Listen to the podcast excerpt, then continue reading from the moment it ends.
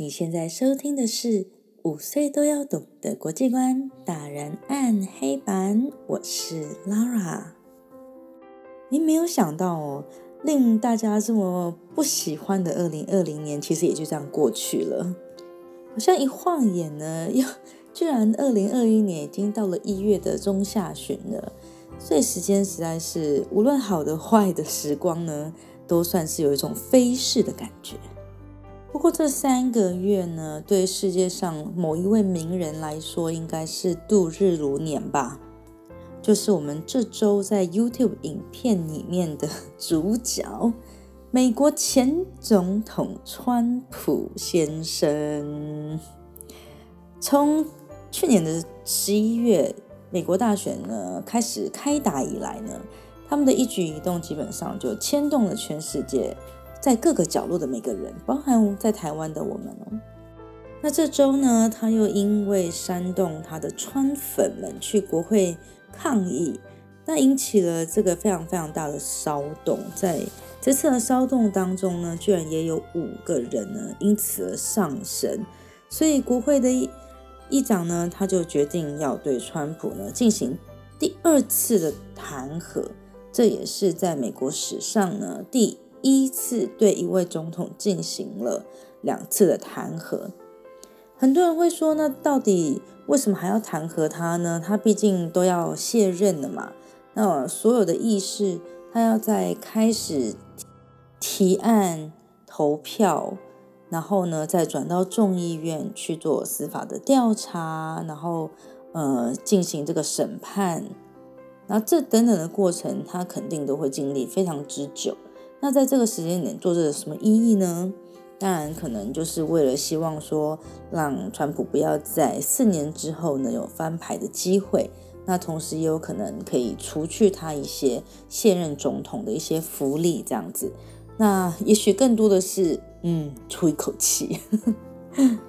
好，不过这次在影片里面呢，我并没有着重在川普他的。个人行为啊，或者说是一些政治的角力斗争等等的，而是希望借着这个事件呢，向孩子们跟大人们去介绍这个弹劾的概念 （impeachment）。其实，在准备影片的时候，我想到了以前不知道是公民课里面的一一段文字，他就说：呃，每个公民呢有选举、罢免、创制跟复决的权利。监察院呢，则是具有行使弹劾、纠举以及审计权。说真的，当时候念这些东西的时候的感觉并不大，反正它就是四个填空题嘛，就我们有哪四个权利，好就填进去，选举啊、罢免什么的。然后监察院有什么？但是老实说，监察院它到底成员是谁？它的责权责是什么呢？当时候在念书的我，应该也是一个一知半解的这种概念哦。直到现在呢，真实的事情就是课本上的东西呢，它就真实的发生在了我们的生活里面，我们才终于可以很直接的体会到，OK，我投票嘛，因为我成年了，我就可以投票，那所以我行使了我的公民权。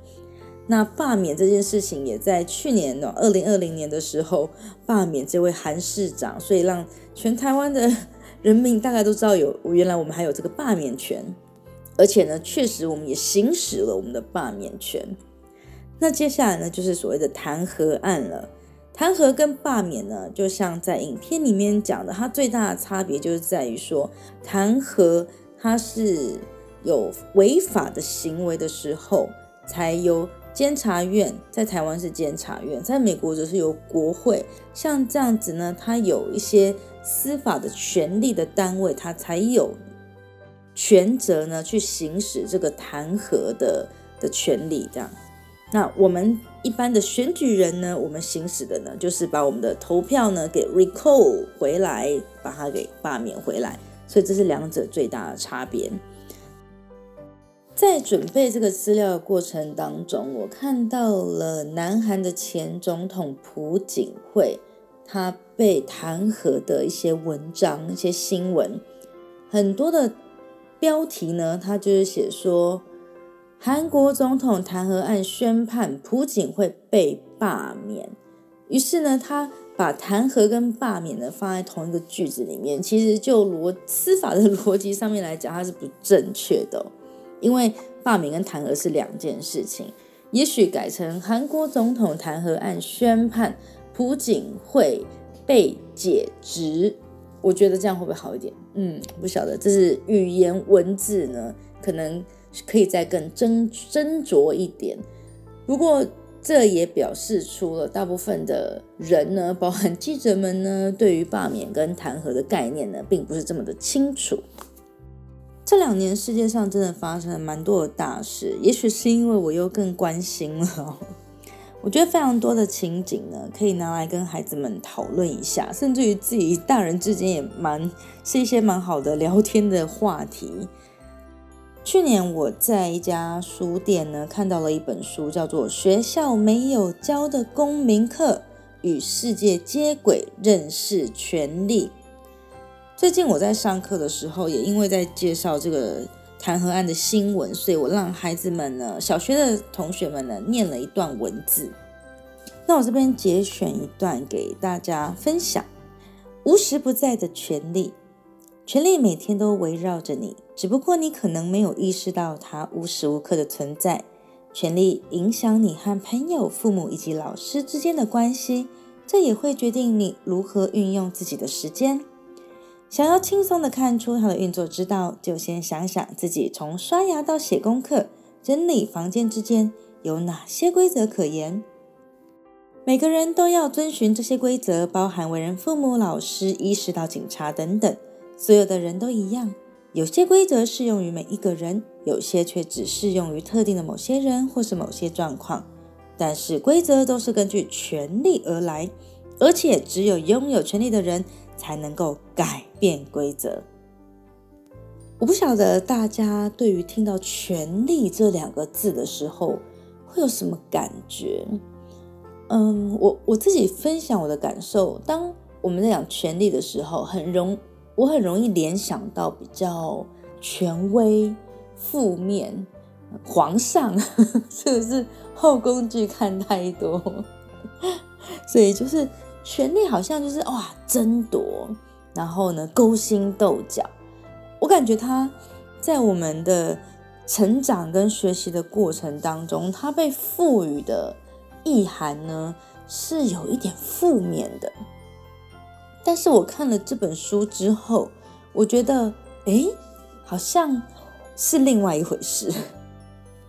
权力确实就是无所不在，我们在这个世界上。的生活跟任何一个人之间的关系，其实它就是某一种权力的关系跟平衡，包含我们跟小孩之间，确实我们是高过于他们的权利啊。我们跟先生或是太太之间，我不认为有绝对的平等，对吧？那在那更不要说是跟同事或是客户。老板，那在学校跟同学、老师之间，其实，任何两个独立的人之间呢，它都是一种权力的关系。而当我们被教导着无条件的服从的时候，其实就是在某种程度上把我们的权利呢给交出去了。比如说，就像我们养宠物，我们养狗、养猫。为什么会说我们是猫奴、喵星人的奴隶？是因为猫它们比较不容易把权力交出来，所以它们保有它们的自我，那这也是它们迷人之处。那狗狗呢？我们通常就是说啊，狗狗好忠心哦，它有够听话的，多乖，你从来不会跟跟人家说我的我的猫超乖、超听话的。那所以狗狗呢，它基本上我觉得它是一个最没有权利的 宠物了，因为它把它的。个性、野性呢，全部都必须交给我们这些驯服他们的人类。在第一次大战的期间呢，有一位女性伊格兰泰杰布，她创办了拯救儿童这样子的慈善机构，帮助欧洲很多挨饿的儿童。不过后来呢，她发现，哎，只是这样子呢，并不够。于是到了一九二三年的时候，他起草了一份叫做《儿童权利宣言》的法案，在里面呢，他明文哦注明了说，所有的孩童呢都有享有食物、获得庇护，并且免于被剥削的权利。到了一九八九年的时候，在联合国呢，他就确立了《儿童权利公约》（CRC）。那明文就是规定说，儿童有生存和成长的权利，他们有呢，有受教啊，然后呢，能够受到保护、受医疗像这样子的权利哦。当然，这些我们身在台湾的我们可能会觉得说，哦，对，我们知道他们本来就有生存和成长的权利啊。但是其实，嗯，即使在现在，我们还是可以时不时的看到，它就发生在时时刻刻跟每个角落。啊，儿童呢有被虐待的情形啊，或是呢因为家庭的环境跟条件的关系，他们没有办法好好的受教，这些东西其实都是存在的。我蛮希望就是，当然能够我们接触到的小朋友能够来上课，或是能够看 YouTube 频道啊这样子的小朋友，通常在这部分都还是有被保障的。但我还是很希望他们可以知道说。他们其实是很幸运的，真的，世界上有很多很多的小孩，其实是连饭都吃不饱的。他们的生，他们的生存和成长权呢，是有受到剥削的哦。那当然，在更进一步，我们说啊，那生存和成长权已经被保障了，那再来受教权也被保障了。其实现在的小孩子在家里的说话的分量呢，也渐渐的变重了嘛。比如说，他可能可以决定说啊，我们今天晚上要吃什么，或者是呢，我们放假的时候要去哪里玩。也许他们就会有投票或是发表意见的权利。我觉得这个部分呢是非常可以让孩子们参与这个表决权。比如说，哦，我们这个寒假要不要去宜兰啊，还是花莲玩啊？那其实就是进行了。一种在家庭里面实行的一个投票权。其实我觉得在生活当中，我们可以从这种很小的事情，就从去哪里吃晚餐，然后去哪里玩这种，开始让他们做决定，开始让他们参与投票，这样子让他们知道说，这就是他们需要被训，就是需要训练自己，慢慢的去习惯说，OK，今天我投了这个票。那无论结果是什么，我可能就得去接受它的后果。他们可能决定说好，今天要去吃那个麦当劳，然后呢就吃了一大堆的薯条，结果晚上呢嘴巴就破了。那你就说 OK，那这就是你自己投票投出来你的决定出来的，所以这个结果呢你就得忍受。那下一次你在做决定的时候，是不是就可以更谨慎？这听起来当然是觉得有点好笑，就太简单了。不过我觉得所有的民主的意识，其实它就是从一点一滴小小的开始培养起。但是，嗯，对我们大人来说，我们可能最常犯的一个错误呢，就是啊，这个小事你来决定，但是大事呢，你就给我嘴巴闭起来。那这样子的话呢，当然在某些程度上，他们还没有足够的资讯去做判断、做决定。只是说，我们有时候也要注意一下，不要为了自己方便，然后就就任意的剥夺了他们的投票权。如果刚好遇到一个机会教育，可能孩子们的口中会说出：“哦，我是男生，所以你要听我的。”或是男女之间的问题的时候，我们也可以把女性投票权或者女性平等的这个议题呢，就借此的机会拉出来说。以前呢，男女不平等的事情呢，它已经不是什么新闻了，对不对？很多人都知道说，无论是在亚洲、欧洲、非洲，在任何一个地方，那基本上在一百年以前。几乎男生跟女生是非常的不平等的。女性第一次有投票权是在一百三十年前左右，在西元一八九三年的纽西兰，有一位从英国的移民呢，Kate Shepard。他呢，就是因为觉得，嗯，身边的男人实在是太爱抽烟了，他实在是受不了，他就希望禁烟。于是他就成立了一个什么基督教什么什么会的，就是在提倡禁烟这件事情。那提倡了几年之后，他就觉得说，哇，我这样子倡议有点累耶，好像都有点使不上力。如果我有投票权的话呢，可能我们说的话呢会更有分量。于是他就开始争取让女性可以投票这件事情。那终于呢，在历经千辛万苦，可见他有被歧视的多严重之后，他终于是确立了全世界第一个国家女性有投票权的呢，就是在纽西兰。所以在纽西兰的钱上面呢，还有他的那个头像。那你们猜猜看，第二个国家是哪里呢？第二个国家呢，女性有投票权呢，是在。英国，它是有一位 Emily Pankhurst，呃，他所提倡的。不过，他们当时候的这一群所谓的 feminist 女性主义者呢，他们用的是比较激烈的手段，他们可能会去砸那个窗户啊，或者去丢东西啊，来表达他们的不满，所以常常呢也被抓到监狱里面去。但是因为他们这样子的争取呢，终于在一九一八年的时候呢，英国的女性呢开始有部分的女性呢，她们享有了投票的权利。到了十年之后，也就是一九二八年呢，才进行了全部的成年女性在英国的成年女性呢，有了普选的权利哦。那么至于台湾呢，你们猜猜看，台湾在多久以前？台湾的女性是有投票的权利的呢？答案是在一九四九年，不过就是在七十年前，台湾的女性才开始有投票的权利哦。